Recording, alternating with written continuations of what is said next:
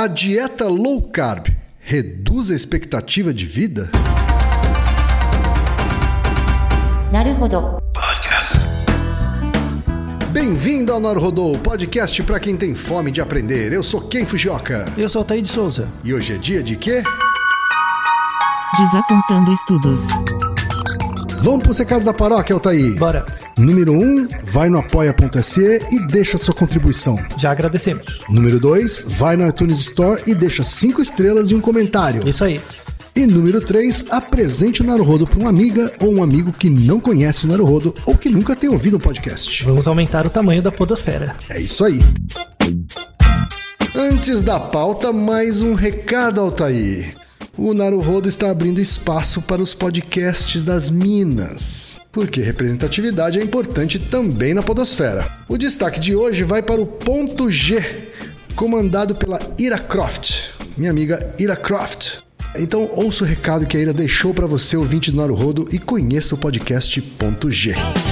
Olá, eu sou Ira Croft, apresentadora do podcast Ponto G, um programa sobre mulheres para todos os gêneros. O Ponto G é um podcast que narra a trajetória de mulheres incríveis que marcaram a nossa história e que muitas vezes foram ignoradas ou esquecidas. E eu vim aqui fazer um convite para você, ouvinte, para você acessar o nosso podcast e conhecer a história dessas mulheres incríveis. O nosso programa tem caráter educativo e informativo, visando levar o máximo de conteúdo ao ouvinte em poucos minutos. Além disso, somos idealizadoras do movimento Mulheres Podcasters, uma ação criada para incentivar o trabalho de mulheres na mídia podcast. E que por meio da hashtag Mulheres Podcasters você pode indicar ou conhecer podcasts feitos ou com mulheres. Agora, acesse aí o seu agregador de podcast e digite ponto G. Assine e escute. Obrigada e até lá! Altair, hoje é dia da gente criticar. Mais um estudo. Ai, ai. Não o estudo, a divulgação do estudo. Finalmente, uma vez, né? Pelo menos o estudo. É, Então, Altair, deu na BBC. verdade. E recebemos muitos e-mails de ouvintes sobre esse, esse Deu na BBC. essa divulgação. Deu na BBC, Altair. Dietas low carb com restrição de carboidratos reduzem expectativa de vida, indica estudo. É, em outras palavras, você come pouco carboidrato, você morre cedo. É, é basicamente isso que eles falam. Olha né? É. só, hein? Que beleza, BBC. A gente vai analisar aqui duas coisas ao mesmo tempo, né, Altair? Uhum. Uma é a divulgação do estudo. Isso. Por uma mídia leiga, né? É. Uma mídia que é voltada ao público em geral. Isso. E a outra é o estudo em si, O estudo real. né? O estudo real e Uhum. Vamos- a próprio, o próprio conceito de dieta low carb, Isso. né? Que é um conceito que está bastante popularizado, tá na moda isso aí, hein, É, Altair? mas na verdade é muito antigo. Tem coisas que vão e voltam, não é mesmo? Pois é. Às vezes com um nome, nome novo. Às vezes com uma É. ideia nova.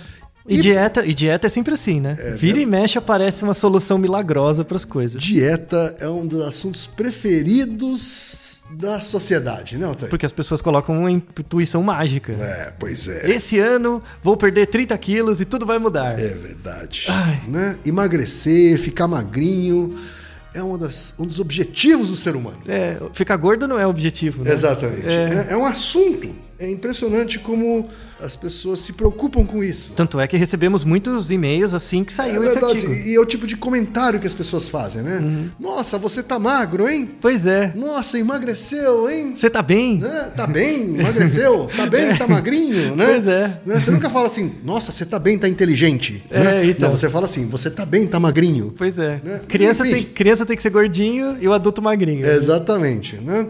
As pessoas não, não elogiam as outras por serem inteligentes, elas Pois elogiam é. por ser magrinho. Mas vamos lá, Altair. vamos lá. O e-mail de hoje que a gente selecionou, Altair, porque foram muitos. Vários. O e-mail que a gente selecionou foi do Daniel de Luca Fonseca, que tem 26 anos, ele é engenheiro de inteligência artificial de Campinas, São Paulo. Muito bem. Ele manda o seguinte: Olá, seres ilustres e sábios da Podosfera. Ó, que honra. Menos, Daniel, menos. É, pois é. Há alguns meses eu fui instruído por colegas e minha nutricionista a adotar uma dieta chamada low carb. A nutricionista indicou isso pra ele, tá? Por isso que eu tenho preconceito com nutricionistas. Ah, Mas, calma, enfim, calma. é, Trata-se da redução de alguns carboidratos para redução de peso e melhoria na qualidade de vida. Tive bastante sucesso e consegui emagrecer cerca de 6 quilos em apenas um mês. tá? Achei a dieta bastante interessante, então comecei a buscar informações sobre ela de forma bastante cética através de alguns sites que julgo confiáveis. Durante minha busca, me deparei com um estudo recente da The Lancet que aponta uma redução no tempo de vida em pessoas que consomem pouco ou muito carboidrato. Achei o estudo bastante interessante, bem estruturado e sensato. Não sou especialista no tema, mas tento analisar os pontos de maneira razoável e tudo que foi apontado pelo estudo foi bem argumentado no meu entendimento. Do mesmo modo, encontrei várias pessoas relevantes no tema de low carb criticando e atacando o estudo sem muito fundamento e com argumentações fracas contra o mesmo. Aí vem minha dúvida: o quão benéfico é a dieta low carb? De fato, ela gera benefícios e pode ser adotada desde que forma sensata e razoável? O estudo que vi é de fato razoável no ponto de vista de vocês? Abraços e parabéns pelo sensacional trabalho. Vocês são de longe o melhor podcast da Podosfera. Muito obrigado. Olha só. Muito cara. obrigado. Por que será que eu selecionei este e-mail, hein, É, Altair? pois é. E aí ele aponta aqui o artigo original da The Lancet e a notícia da BBC, né? Uhum. Que divulgou que o divulgou o artigo.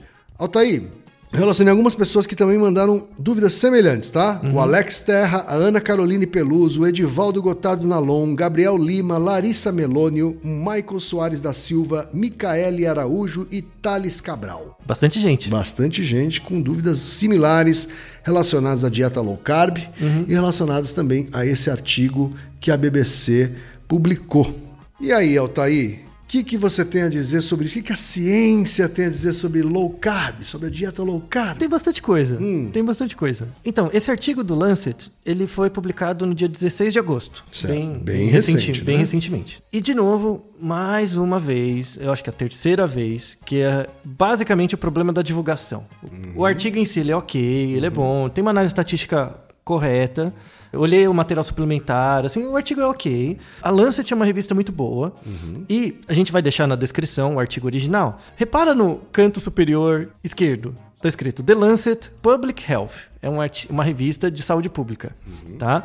Esse argumento já é um argumento que eu tô repetindo de novo, mas tem outros três episódios no Naruhodo que caem no mesmo problema. Um é o episódio 63, que é aquele se mães com uma frequência cardíaca maior têm mais meninos, né?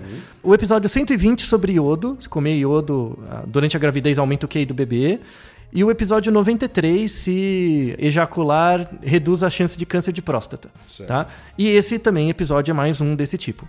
Que fala sobre o uso de uma informação que foi construída para explicar coisas de saúde pública. As pessoas usam a informação para explicar variações individuais. Tá? Então, isso está ausente de todas as, as divulgações que a gente viu na BBC, tem no The Independent. Esse artigo da, DB da BBC está em português, mas tem a versão em inglês no The Guardian, no Independent. Todos, todos sem exceção, cometem um- a, a mesma falácia, assim, que é eles apresentam a ideia geral do artigo, né, que é a relação entre mortalidade e o consumo de carboidrato. A ideia geral é essa. O artigo da BBC, que é a divulgação da BBC, ela não está ruim, só que ela não ressalta os pontos que o artigo ressalta como relevantes. Então, tanto o artigo da BBC quanto do The Independent, quanto de outros lugares, fala: existe uma relação entre consumo de carboidrato e, e mortalidade. Só que essa não é a mensagem do artigo. Certo. A mensagem do artigo é a seguinte: existe uma relação entre consumo de carboidrato e mortalidade. Só que a questão não é essa necessariamente. Tem uma terceira variável que todas as divulgações omitiram, Sim. que é o que você substitui. Porque, por exemplo, se eu tô comendo menos carboidrato, eu tenho que substituir por alguma coisa. Certo. É essa substituição que faz mal. É pelo que você substitui. E isso foi omitido de todo e qualquer lugar. Então, por exemplo, a dieta low carb, ela funciona? Depende do que você quer dizer por funcionar. Se diz respeito à perda de peso, num curto prazo você até perde um pouco, tá? Só que as consequências a médio e longo prazo são mais graves do que os benefícios. Sim. Então, Tem um outro artigo também do The Lancet, só que ele não é de agora de 2018, ele é de 2004, né? ele tem 14 anos, falando sobre um dos tipos de dieta low carb, que é a dieta do Dr. Atkins. Tá? A dieta do Dr. Atkins Que é uma dieta antiguinha, bem né? antiga, Uhum. é. É uma dieta já dos anos, final dos anos 90, que o Dr. Atkins implementou, que basicamente é você reduzir muita quantidade de carboidrato e substituir por proteína e gordura. E aí ele escreveu um artigo mostrando a fisiologia disso. Que virou um best-seller, virou Sim, um livro, livro, best-seller, meme, ah, os- palestra. é, não tinha Instagram. Ficou milionário, né? ganhou, ganhou um cascalho bom, paga as pingas. Mas se ele. Se tivesse Instagram na época, já tinha os sarado, as, É, as gostosas lá, virado tudo, tudo, tal, né? tudo, os velhinhos lá, né? E aí o que, que aconteceu? Saiu em 2004, saiu esse artigo no The Lancet mostrando que não existe evidência científica de que a dieta do Dr. Atkins funciona. Tá? Ela funciona no sentido de perda de peso rápida, mas a médio e longo prazo ela tem consequências graves, sobretudo cardiovasculares. Por quê? Se você diminuir a quantidade de carboidrato, carboidrato é o que você ingere que serve como combustível do organismo. Pensando na alimentação brasileira, é basicamente arroz e feijão. Tá? Arroz, principalmente. Arroz, pão, batata, é carbo. Macarrão. É, essas coisas, é carboidrato.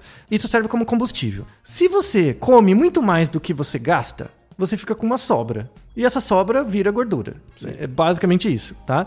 Então o que, que o Dr. Atkins propunha? Que você diminuísse a quantidade de carbo, carboidrato, mas substituísse por gor- gordura e proteína. Principalmente proteína, carne, né? Aí o que, que acontece? Como você consome muito mais carne, você vai começar, por uma série de questões fisiológicas, você vai começar a eliminar mais líquido. Então, na verdade, você perde líquido. Você não perde gordura. Tá? Então a qualidade da perda é muito ruim. Na balança diminui o peso, mas a qualidade é muito ruim. Consequências. A longo prazo, né? Ninguém aguenta fazer uma dieta Atkins muito tempo. Ninguém aguenta. Por quê? Porque você come muita carne. Não dá. Mesmo que você seja um rato de, de, sei lá, de rodízio, não, não dá. É muita carne, sabe? É muito, muita proteína. Além disso, aumenta o padrão de certos metabólitos que são produzidos pelo fígado. E isso pode ter consequências metabólicas ruins também, né? Um má funcionamento do fígado. Tem um episódio que é o nosso episódio 99 que a gente fala sobre microbiota intestinal, né? Isso muda o padrão da sua microbiota intestinal. E lá na- naquele episódio a gente comenta que 80% da serotonina do cérebro é produzida no intestino. Como você consome muita proteína, isso muda o seu humor. Então você perde peso, mas você fica uma pessoa infeliz. Entendeu? E não é porque, ah, eu sou infeliz porque eu tô não tô comendo aquilo que eu gostaria. Não. É porque fisiologicamente Sim, isso não é bom. Sabe? Então gera um efeito sistêmico. E aí esse artigo de 2004 da Lancet mostrou, não. Sabe? Não, não vale a pena. Sabe? Não vale a pena fazer essa dieta. 2004, a die- o nome Dr. Atkins diminuiu. Sim. Né? Sumiu, né? É, praticamente sumiu. Mas aí as coisas voltam. Claro. É marketing, né, É. velho? Você troca o nome e lança igual, né? Opa! Aí começou a surgir a dieta Duncan, dieta Paleo, dos paleolíticos. Ai, aí, aí volta agora, pegou essa dieta low Porque as carb. pessoas estão louquinhas pra consumir. Então, você vai lá, muda a embalagem, lança de novo. É. As pessoas estão doidinhas pra consumir. Elas estão esperando a próxima embalagem. Então, elas esperam uma Tão solução esperando mágica. a próxima embalagem. Então, Elas esperam uma solução mágica. Elas agarram. Sim. Elas agarram com os dois braços. Assim. Tem, tem uma relação entre um funcionamento da percepção de nutrição, nutricional, com a publicidade. Então, as pessoas colocam expectativas no produto que elas consomem. Do mesmo jeito que a dieta. É que assim, é diferente. Agora, eu sei que a gente está divagando aqui, né? Uhum. É, mas é diferente de quando você cria uma necessidade que não existe. Assim, né? Uhum. tem, tem um mecanismo de criar necessidades que não existem. Né? Uhum. Quando, por exemplo, o iPhone.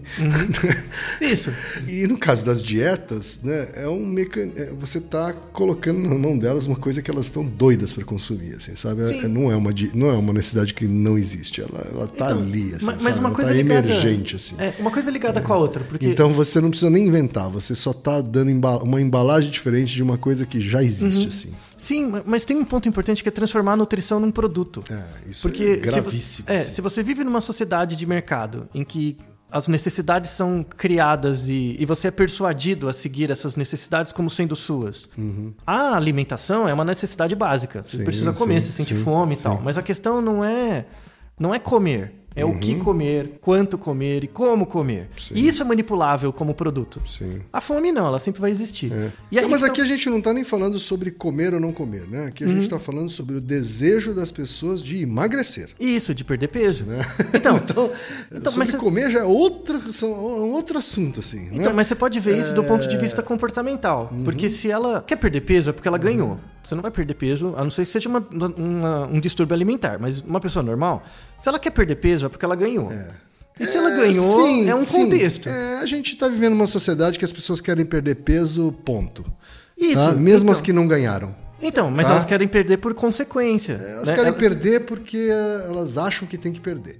Então, isso é um componente. A Tem gente as está pessoas. falando de uma sociedade bem doente nesse sentido. Não, sim, exato. Né? Por isso que a, a nutrição está passando por um, pelo menos no Brasil, ela está começando a passar por uma, uma pequena revolução, né? Mas, para além dessa divagação. Voltando aqui, é, voltando, Vamos- saindo da nossa divagação. É, vamos voltar ao artigo mesmo, Uhum. tá? O artigo é um artigo, uma coorte, é um artigo longitudinal, que uma coisa que não tem na divulgação, mas tem no artigo original. Na verdade, o artigo original ele tem duas partes, tá? A primeira parte é o estudo longitudinal mesmo, feito com cerca de 15 mil pessoas, Uhum. Certo. tá? De uma coorte maior que chama ARIC, Uhum. tá? A-R-I-C. A sigla em inglês quer dizer algo como risco de arteriosclerose em comunidades. Uma pesquisa longitudinal disso. E aí eles apresentam os resultados dessas 15 mil. Mas, no início do artigo, eles fazem uma meta-análise de outros estudos já publicados. Tá? Esses outros estudos já publicados reúnem uma amostra de 432 mil pessoas. Caraca. Então, é saúde pública. Sim. O objetivo, o objetivo não é falar de você. O objetivo é falar da média das populações. Sim. Tá? E aí, nesse estudo de 430 mil pessoas, que são cortes diferentes, eles padronizaram, eles viram que é uma coisa que tem na, na BBC, tem muito por cima, que não é, não é necessariamente o grande consumo de carboidratos que leva à mortalidade. A pessoa morre mais cedo. Eles falam que tem um efeito em U. Tá? Dá para explicar isso como divulgação, porque, em geral, todas as pessoas fizeram colégio, e, em geral, na sua aula de matemática, você conhece dois tipos de função matemática: uma reta e uma parábola. você não precisa saber mais que isso. Uma parábola é em forma de U. Ou o é para cima, ou o U é para baixo. É isso. Sim. Tá? Então, por que, que não divulga o cacete disso? Porque repórteres geralmente não sabem. Ah, não, mas eles fizeram colégio. Não é possível. não, não, a galera faz Não pode ter- superestime Você repórteres. pode ter esquecido. Você pode ter esquecido. Mas você fez. Tá vendo? A solução do mundo é só as pessoas entenderem o que elas aprenderam no colégio. Não precisa fazer muito mais. pois Mas é. enfim, imagina um gráfico, X e Y. Tem No- aquele nosso projeto da regra de três. Exato, é. A gente precisa de um segundo projeto, que é a projeto da, da equação de segundo grau. Pois é, depois da regra de três, é. a equação de primeiro grau e segundo, né? Mas enfim, imagina um gráfico x e y. No eixo x, você tem a quantidade de consumo de carboidrato. No eixo y, você tem a proporção de mortes em 25 anos. Então, é- essa coorte né, de 15 mil pessoas seguiu esses indivíduos por 25 anos. Então, era a proporção de pessoas que. a probabilidade das pessoas morrerem em 25 anos. O que, que acontece quando é um U para cima? As proporções de mortalidade são mais altas nas pontas. Claro. Então, quem come muito pouco carboidrato, quem come demais, tem uma chance maior de mortalidade. Quem come médio, não tem. Uhum. Sim. E é isso que todo mundo devia Tá fazer, no- não é normal, verdade? né? É, na então, curva de- normal. Exato.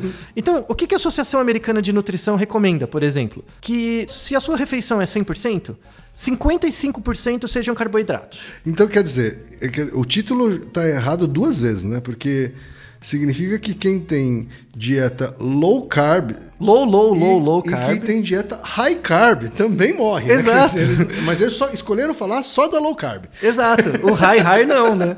Porque é óbvio, você não vai comer muito. mas- não dá pra Porque a entender. low carb é que tá na moda. Então eles resolveram falar só da low carb. É, então. E aí, e aí eles adicionam, primeiro essa coisa de U, esse efeito de U, a primeira coisa. A segunda coisa é, não é necessariamente a falta de carboidrato que mata, Claro. mas é a A substituição, substituição dele por outra quando coisa. ele faz o low carb, né? Isso. Por isso que o artigo é interessante. Eles controlaram os efeitos observados de mortalidade por várias variáveis: sexo, idade, região, e controlaram pelo consumo diário. Então, às vezes, a pessoa pensa: ah, o cara come pouco carboidrato, mas come muita gordura. Ele come muitas calorias, Uhum. né? E aí ele morre antes. Não necessariamente. Isso independe da quantidade de ingestão diária. A questão é as proporções. Você se lembra qual é a substituição que aumenta Então. de fato o risco? Então, uma refeição normal, pela Associação Americana de Nutrição, 55% de carboidrato, 15% de proteína, carne, né, proteína animal, vegetal, 10% de gordura saturada, que é a gordura trans, né, que eles chamam de gordura ruim, e 20% de gordura não saturada, tá?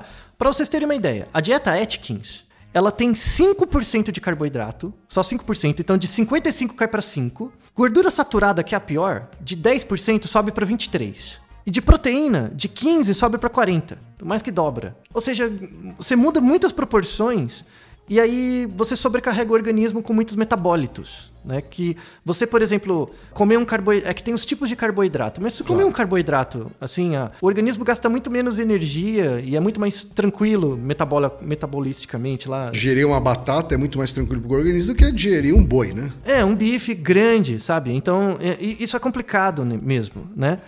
E aí, o artigo fala exatamente isso. Então, ele controlou. Pessoas que comem muito pouco carboidrato e substitui, por exemplo, por proteína animal, morre mais. Então, a pessoa come pouco carboidrato e substitui por proteína animal, mesmo comendo pouco. Então, a pessoa tem uma dieta lá, 2 mil calorias, que ela come o ideal, né? Só que ela come muito pouco carboidrato e muita proteína. Tem uma chance aumentada. A pessoa come demais, ela come muito carboidrato, aí ela tem uma chance aumentada porque come muito, tá? Então, tem duas coisas importantes, as proporções e a quantidade geral. E essa é a mensagem do artigo. Que também não precisa ser muito gênio, né? Pra chegar nessa conclusão, né? Exato, é só fazer. Não coma muito, não coma muita carne. Né? É, é, não coma muito e não coma muito de uma coisa só. É, é- é- é só isso. Quer dizer. Que basicamente acho que é- a, a minha mãe me ensinaria isso, sim. Me ensinou isso sem ter ido sequer à faculdade. Então, mas aí se cria a necessidade das pessoas, né? Por isso que volta no raio da publicidade. E aí, assim, entra agora numa, numa questão interessante, que é a questão que eu prefiro muito mais, que pra mim é muito mais útil, né, para essa questão dessas coisas de dieta, que é um- uma questão de antropologia. Quando você fala antropologia da alimentação, é uma para mim uma das partes mais interessantes da antropologia, assim. Então, por exemplo, vale a pena mencionar a diferença entre comida e alimento. Essa é uma questão, a diferença entre comer e se alimentar, é uma questão que atualmente está completamente fora da nutrição. Nutricionista se considera alguém de biológicas. E está completamente errado. A nutrição é uma área interdisciplinar. Ela tem que ser pelo menos uma junção da biologia com a área de humanas. Claro, porque Um- ele lida com o comportamento das O pessoas. comportamento alimentar. Não tem nada mais básico num comportamento do que comer e dormir. Sabe? Então, se você não tem um aporte antropológico, você não entende a historicidade dos comportamentos, né? Por exemplo, eu gosto muito de antropologia, né? Então, um- um- uma referência, que se alguém quiser ler, leia esse texto do Levi-Strauss, que chama Cru e o Cozido. Texto clássico da antropologia da alimentação, né? Ele conta muitas coisas interessantes. A diferença entre comida e alimento. Quando você pensa em alimento, você pensa nos nutrientes carboidrato, proteína, as quantidades e tal, né? Então, quando você vai num nutricionista regular, ele põe lá a pirâmide alimentar, conta suas calorias, né? Aí você. Isso é, é alimento. Quando você pega o alimento e transforma em comida, a comida entram todas as representações sociais, a questão da ansiedade, as suas expectativas em relação à comida, as suas tradições familiares, as tradições locais, históricas. Aí entra a questão da comida. Vou dar um exemplo até extremo que é interessante. Por exemplo, imagina uns marombeiros, grupo de marombeiro. Você sabe, já viu o whey protein? whey, sim. whey protein, protein é proteína do leite. Então, o cara não aguenta, ele é- é marombeiro, ele não aguenta comer tanta proteína, não consegue comer tanto frango, não dá pra comer 10 kg de frango por dia. Então ele suplementa com whey, que é a proteína já concentrada. Pra mim, que não sou marombeiro, o whey é um alimento. É só um complemento, é igual tomar um, vitaminas. Atualmente, pra quem é marombeiro, o whey faz parte da cultura deles, da cultura do maromba, então vira comida. Faz parte das representações, eles fazem bolo de whey. Então Verdade. vira, vira verdade. esse é o aspecto. Eles eu- usam como farinha, assim, né? Usa tudo. Não, não, mas eles. Eu sou o Whey, sabe? Eles têm a identidade. pô, Veste a camisa, Whey, sabe? Uma coisa assim. Polvilha na comida. assim. Isso, o povo faz piada com, com maromba, fala de whey, né? É, é frango, whey, enfim. Isso mostra que mesmo uma coisa que é um pó, assim, que artificial, pode virar comida, né? A questão do salgadinho, tipo essas comidas de criança, entre aspas, são alimentos que viraram comida, porque ganharam representações sociais. Uma coisa importante, leite. O leite nunca fez parte da história do Brasil. Índio não toma leite. Boa parte dos portugueses que chegaram no início da colonização tomavam muito pouco leite. Só os imigrantes euro- europeus que vieram quando depois o Brasil melhorou um pouco, né, tal. Capitania hereditária, lembra aquela coisa? Lembra quando a família real veio, em 1808? sim, sim, Aí que começou a ter uma cultura do leite, que é muito recente, sabe? Então, é totalmente compreensível pessoas que não tomam tanto leite no Brasil, por exemplo, porque tem, tem uma questão antropológica. Para alguns grupos... Eu não sou de tomar leite, por exemplo. Então, mas- Japonês não é muito de tomar leite. Exato, mas isso faz parte da tradução alimentar. Japonês Isso- toma chá, não toma E leite. por isso você tem que adequar as tradições alimentares, esse é o termo da antropologia, com leite as... é coisa de americano pra mim. Ah, e europeu. É muito europeu. É, muito europeu. É verdade, é coisa de branco ocidental. Europeu, branco ocidental europeu. É. Mas é verdade. É muito importante para a nutrição você incorporar as tradições alimentares, que é a parte da antropologia, com o comportamento presente, né, atual, que o que a pessoa faz com o tempo dela enquanto ela come, que é a questão psicológica, né, com a questão do marketing também, como o produto é calculado, como ele é feito, os órgãos regulatórios, você não pode pôr muito açúcar, muito sal e tal, que aí é a questão alimentar. Muitos nutricionistas trabalham com controle alimentar, não controle da comida, mas o controle da produção do alimento. O publicitário, ele pega um produto que é meio. Como você transforma esse alimento em comida? Como você transforma as representações sociais dele? Então, a nutrição não é a área de biológicas, por definição. Ela é pior que a psicologia. Assim, ela é muito interdisciplinar. Só que no Brasil, nutricionista, desculpa, nutricionista é contador de caloria, é uma calculadora de caloria. Tá, tá errada a formação, tá errado. E eu falo isso de fora. Mas eu, preciso falar, desculpa. Tá? Contador de caloria e emissor de, de dieta. é, postulador de dieta e tal. Pra começar a fechar, né? As pessoas que, por exemplo, eu fui competidor, né? Muitos anos. Eu fazia dieta, mas eu tinha que fazer dieta porque eu treinava muito, né? Tinha que manter peso, né? Tinha que bater peso, tinha que, às vezes tinha que ganhar peso, às vezes tinha que perder. E aí você precisa de um controle, porque a meta não é comer. A meta é a competição. Até aí tudo bem, né? Muitos colegas meus que treinavam judô, e como não tinham controle comportamental da comida, elas não percebiam que fazia. É igual o sumotori, sabe? Do, do sumô. Faz parte da identidade de um sumotori comer muito. Então o cara enche, se mata de comer. Quando ele para de treinar, ele quer continuar mantendo isso. E aí morre, né? Não dá conta, fica gigante. Então, a, a- questão entre o uso do alimento para um resultado e a comida é muito grande. Você tem que perceber isso na pessoa.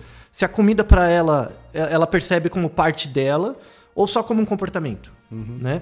E aí tem-se uma área da nutrição que está começando aqui no Brasil e é muito interessante, que é a nutrição comportamental. Sim. Que é uma visão da nutrição que eu gosto muito, porque tem uma interface muito grande com a psicologia e com outras áreas, que é de tentar integrar um pouco mais a psicologia com a nutrição e a nutrição com outras áreas do conhecimento, para que ela deixe de ser algo médico. Esse encontro entre a biológicas e humanas. aí, né, Exato. Tony? então, a nutrição é uma boa área para fazer isso, porque ela, ela é realmente uma mistura entre as ciências humanas e as biológicas. Isso é importantíssimo, porque eu brigo com a minha endócrino, Uhum. Que quer me mandar para nutricionista, e eu falo, eu preciso de uma nutricionista que mude meu comportamento alimentar. Porque eu não preciso de uma nutricionista que fique só me falando o que eu, o que eu devo comer ou não. Uhum. Porque o que eu devo comer ou não, eu já sei. É, então, é, é uma boa observação. É uma boa observação. Na verdade, você tem que desenvolver uma estratégia de relação com a comida. Que é um termo chamado da nutrição comportamental, que é chamado comer intuitivo, tá? É, diz respeito a isso, né? Porque às vezes você está comendo, às vezes você está se alimentando. Às vezes você está colocando comida para dentro como parte de um ritual. Você está socializando, você está na frente da TV comendo, então você nem repara, você está se alimentando, sabe? Isso é muito diferente. Por exemplo, você pega um cavalo que fica comendo pasto, ele se alimenta. Aquilo não tem uma tradição cultural para ele. Nós somos diferentes. Uma das coisas que nos tornam humanos é essa diferença entre comida e alimento. Isso realmente nos torna. faz parte da tradição humana mesmo. Essa percepção inicial já é muito importante. Por isso, para fechar esse, esse Temos a episódio. nossa convidada, né, Altair? Exato. Especial. Eu gostaria de convidar, eu agradeço inicialmente muito assim a, a presença da uma referência brasileira em nutrição comportamental, que é a Marli Alvarenga. Eu comentei com ela sobre o episódio e, e como ela é exatamente da área, tipo, eu estou falando mal de nutrição, mas eu tenho alguém para me ajudar, tá? Eu conheço, já orientei nutricionistas, como mestrado, doutorado, tenho contato com a área e percebo que é uma área deficitária nesse sentido né, que despreza uma parte histórico, antropológico da, da nutrição que é fundamental para a evolução do campo, sabe? Você cria pessoa, a, a formação em nutrição hoje cria pessoas muito doentes, porque a nutrição acha que tem que ser paga pau de médico. Nutrição, duas coisas. Nutrição e educação física. Se você é formado em nutrição e educação física, cara, você trabalha com saúde, não com doença. Você não trabalha com sintomas, você trabalha com comportamento. Então para o que você está fazendo. Para de andar com jalequinho, sabe? Fotinho no Instagram, com aquele ambiente todo estético, sabe? Nutricionista bonitinho, sabe? De maqui... Velho, você tem que feder coisa queimada, sabe? Você tem que cozinhar, você tem que, tipo, ser uma pessoa comum. O cara que faz educação física, ele tem que ser com cheiro de CC, sabe? É é essa coisa do, do cotidiano mesmo. Não é esse ambiente ascético da medicina. Vocês têm que fugir disso historicamente. Ah, a Marley tem uma perspectiva que eu gosto muito, concordo, a gente conversa muito sobre isso.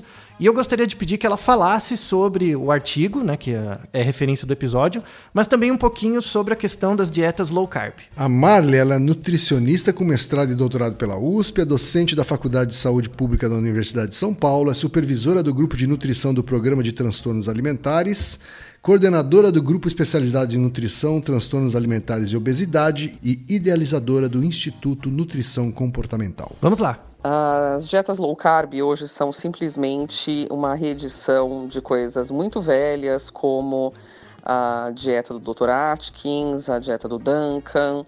E, na verdade, no Tirania das Dietas, da Louise Foxcroft, que é uma historiadora inglesa, ela conta que a primeira dieta de baixo carboidrato foi proposta mais ou menos em 1860 por um agente funerário. Daí percebemos a seriedade da coisa.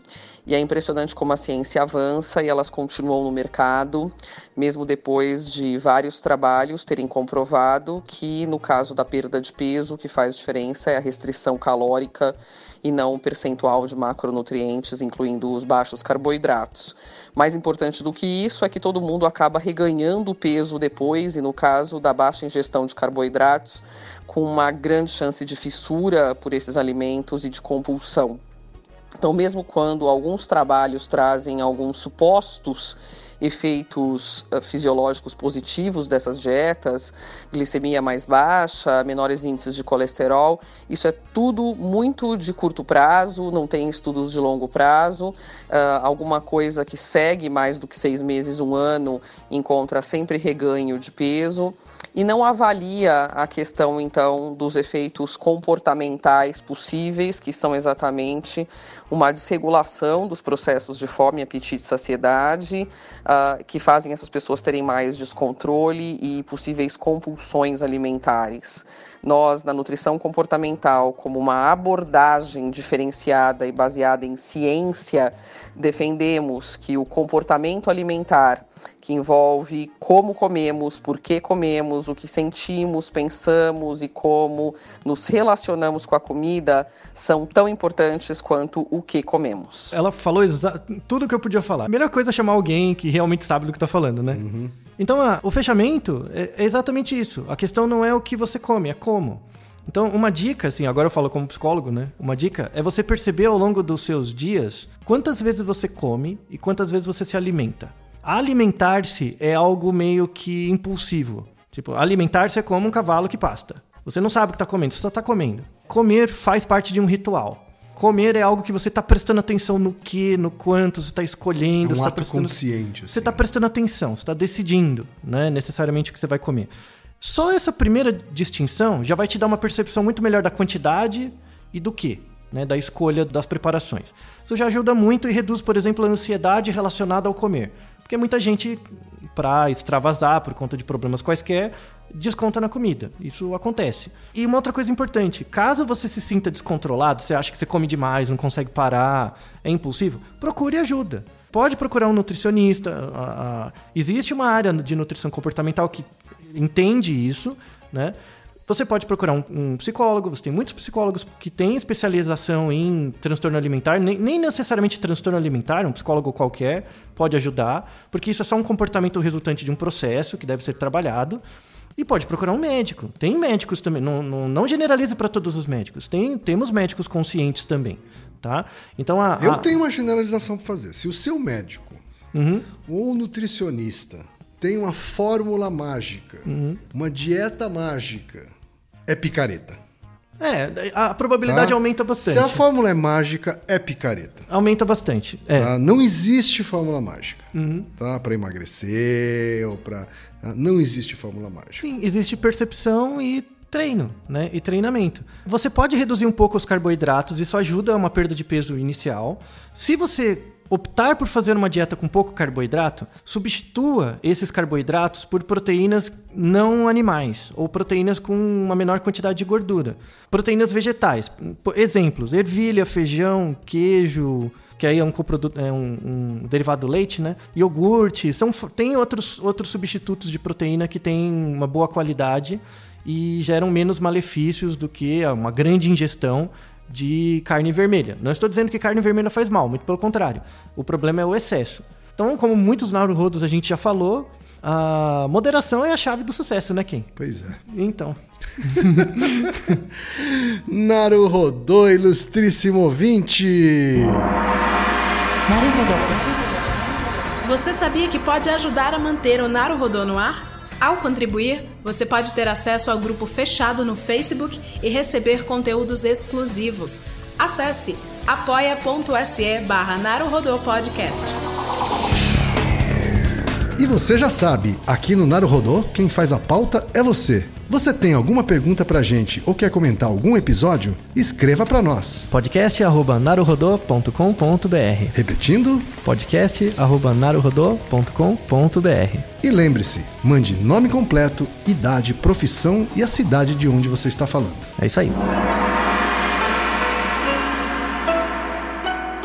Naruhodo. Esse podcast é, é apresentado por b9.com.br.